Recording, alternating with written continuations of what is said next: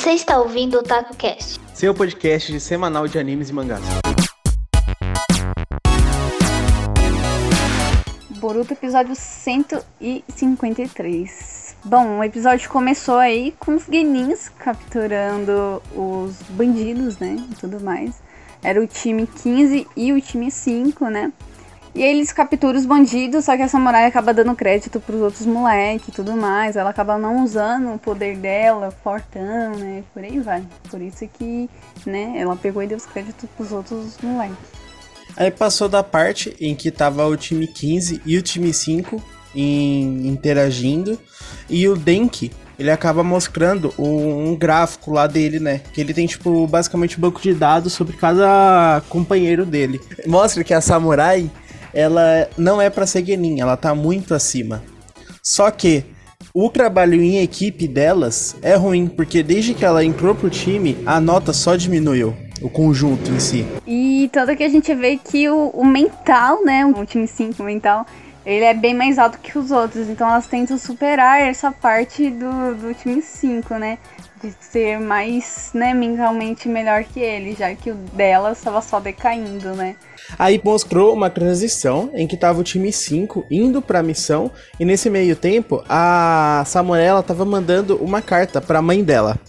E isso foi, tipo, bem curioso porque a gente não sabia que ela mandava cartas para, para a mãe dela, lá no caso, né? Então, gente queria destacar isso. Detalhe que eu esqueci de falar, mas elas não puderam participar dessa missão aí que eles iam fazer. O time 15 não pôde participar porque eles estavam a Hanabi, né, que é a sensei dele, do time 15, não deixou elas participarem porque estava faltando algo entre elas, entendeu? Pra estarem participando desse, dessa missão. E aí o Boruto acaba encontrando a samurai lá comendo batata frita, né? Aí ele paga um combo pra ela de hambúrguer, refrigerante, batata.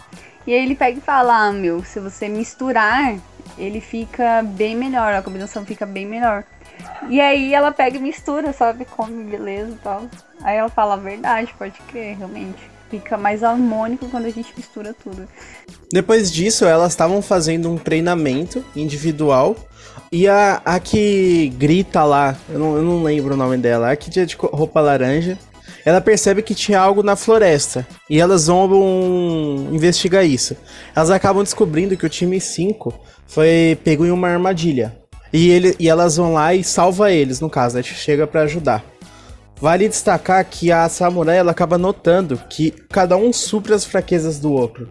E que basicamente era isso que estava faltando na equipe delas. E a samurai acaba falando para elas fazer um álbum combo, né? Alucinante. Pelo amor de Deus, se alguém pegar a referência, por favor, fala.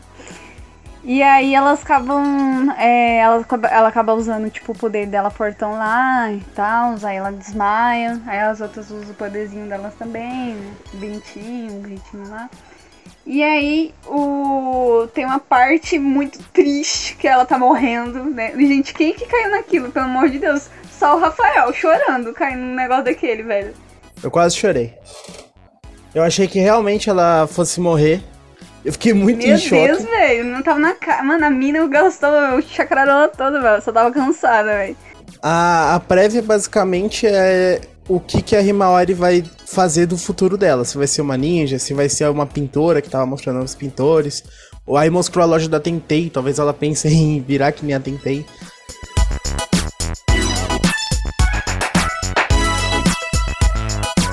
Então acabou, né, o vídeo de hoje. Caso vocês querem ver vídeo aí de anime pra assistir na quarentena, tem aí um vídeo. Daqui a pouco vai estar tá saindo o quê? Boku no Hero, terceira temporada, com a gente fazendo resumo humilde da terceira temporada, né? E é isso, gente. Muito obrigada por ter vindo até agora e tchau, tchau. Tchau, tchau.